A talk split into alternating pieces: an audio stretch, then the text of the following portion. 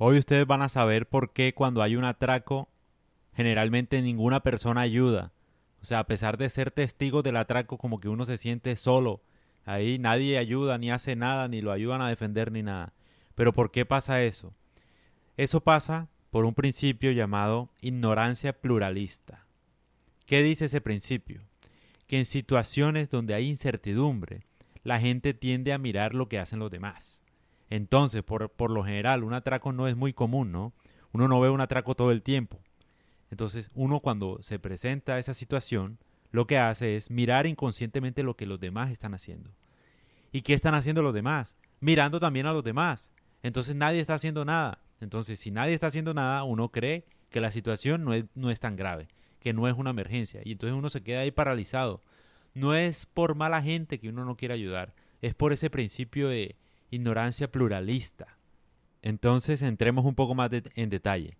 Hay dos psicólogos, Latané y Darley, que hicieron este estudio y encontraron en Nueva York, por ejemplo, una vez como que un atracador, o yo no sé si un atracador, bueno, alguien mató a una mujer a, plena luz del día y como que todo el mundo estaba viendo y nadie hizo nada. 38 testigos vieron que la estaban matando y nadie hizo nada. Entonces, ¿pero por qué pasa eso? Entonces Latané y Darley hicieron un estudio que decía que básicamente era por dos razones. La primera es porque la gente asume que si todo el mundo está viendo es porque alguien ya llamó, ¿no? Entonces cuando uno ve un atraco o ve uno un robo y todo el mundo, o sea, como que es un evento muy concurrido, hay mucha gente viéndolo, uno asume, no, pues alguien ya llamó seguro a la ambulancia, alguien ya llamó seguro a la policía y nadie llamó, o sea, esa es la primera razón por la que uno no ayuda. Y la segunda razón, muy interesante, es por esta ignorancia pluralista. ¿Por qué? Porque bueno, digamos que en ese momento, como uno no está acostumbrado a ver atracos ni asesinatos a plena luz del día, al menos nadie está acostumbrado a eso, a no ser que, bueno, no sé, sea un policía o qué sé yo. Como uno no está acostumbrado a ver eso, uno lo que hace es mirar a los demás, como bien expliqué anteriormente. Y como los demás no hacen nada, entonces uno asume que no está pasando nada. ¿Pero por qué? Porque cuando el momento es de incertidumbre, es decir, cuando no es tan común, cuando no está uno tan seguro de que sea una emergencia, uno opta por hacer lo que los demás están haciendo y los demás no están haciendo nada.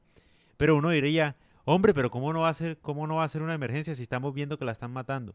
Sí, estamos viendo eso, todo el mundo está viendo eso, pero uno no conoce a, uno no la conoce a ella, uno no conoce a nadie y uno ve que los demás están como que quietos.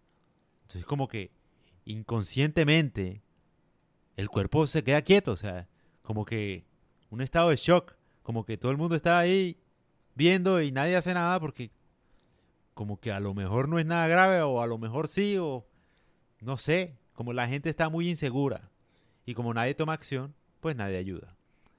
Es una vaina muy interesante porque uno piensa siempre, no, que la sociedad se ha vuelto fría, que nadie ayuda a nada, que nadie tiene piedad. No es eso, es por este principio y tiene mucho sentido, la verdad.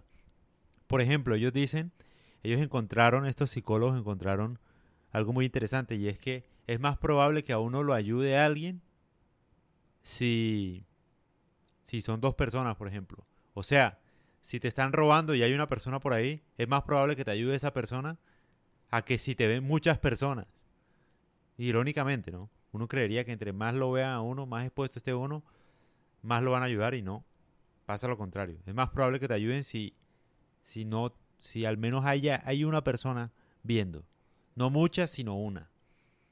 Porque digamos que ahí ya la persona como que toma su decisión autónomamente sin ver a nadie más, ¿no? Sin ver lo que hacen los demás. Entonces como que toma más riesgos. Una vaina muy interesante. Muy, muy interesante. Incluso uno lo puede relacionar. Pues yo hablo del caso colombiano, pero me imagino que en todas las ciudades del mundo.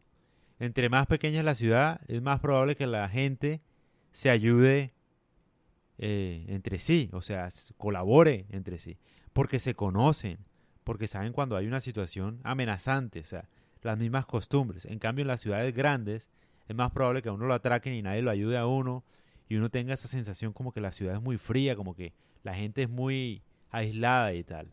Por ejemplo, en Bogotá, uno dice, no, esa ciudad, la selva del cemento, no sé qué. Sí, claro, porque nadie se conoce con nadie, hay muchísima gente, todo el mundo está en lo suyo, como que hay mucho ruido aparte.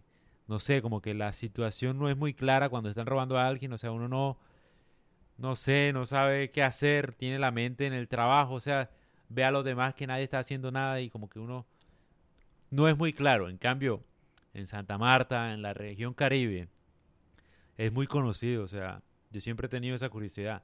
Acá, cuando alguien roba, las, o sea, la comunidad lo coge y, mejor dicho, donde no llega la policía, matan al ladrón, de verdad. O sea, es como que un espíritu, no sé, como que la gente acá sí tiene muy identificado cuando hay un ladrón, o sea, porque son muy cercanos, tal vez se conocen, tal vez, sí, sí me entiendes, hay como un sentido de, de comunidad muy evidente, tal vez por lo que la ciudad es muy pequeña, tal vez porque no se suelen ver casos así, no sé, por las razones que sean, pero sí, entre más pequeña la comunidad, entre, como que es más probable que se ayuden entre sí y que no ocurra ese efecto de ignorancia pluralista. Entonces, para terminar este podcast, quiero concluir diciendo que si uno se encuentra en una situación de riesgo, lo que uno tiene que hacer es pedir ayuda, explícitamente ayuda, que es lo que uno quiere en ese momento, y pedírsela a una sola persona no a todo el mundo, no decir, ayuda, ayúdenme, me está pasando algo, nada. Diga, eh, muchacha, tú, mujer, la que está de rojo, ayúdame, por favor, llama a una ambulancia, tú, llámala. Como que dar responsabilidades específicamente, entre más específico mejor. Ojalá obviamente ninguno le toque una situación así. Pero para que entiendan que es mucho más probable que a uno lo ayuden si, si es una persona la que está a cargo. O sea, si no, ¿cómo te explico? entre más personas estén viendo, es menos probable que te ayuden. Entonces tú lo que tienes que hacer es distribuir o dar responsabilidad en ese momento. Obviamente te lo estoy diciendo pues antes de que ocurra, ¿no? Uno en ese momento no piensa, pero acuérdate de esto. Si en algún momento necesitas ayuda, pídela específicamente, sé preciso con la ayuda que necesitas. Ayúdenme, me están robando, tú por favor ayúdame, golpéalo, el, el señor de azul, ayúdenme, por favor, venga. Es algo así. Tienes que hacerlo así. O sea, específico. Así es más probable que te ayuden. Esa es como la conclusión y el último tip realmente útil, que esto no lo enseñan en el colegio ni en las universidades, es una vaina demasiado útil, al menos nosotros en Latinoamérica que vivimos nos más estresados que la madre. Así tal cual, así es más probable que te ayuden. Y obviamente igual, la idea también es que esto no va a pasarle a nadie, ¿no? Esto es como una vaina de emergencia, que, es una información muy importante, pero yo sé que a ustedes no le va a pasar eso porque nosotros estamos en otra vibra, ¿me entiendes? Entonces, nada, eh, espero les haya gustado este podcast. Muy interesante, la verdad. Muy interesante, la verdad. Lo puedo jurar. Lo disfruté un montón. Y sé que esto que aprendí hoy no se me va a olvidar nunca. Y, ustedes, y a ustedes tampoco, espero. Entonces, un abrazo. Que estén muy bien.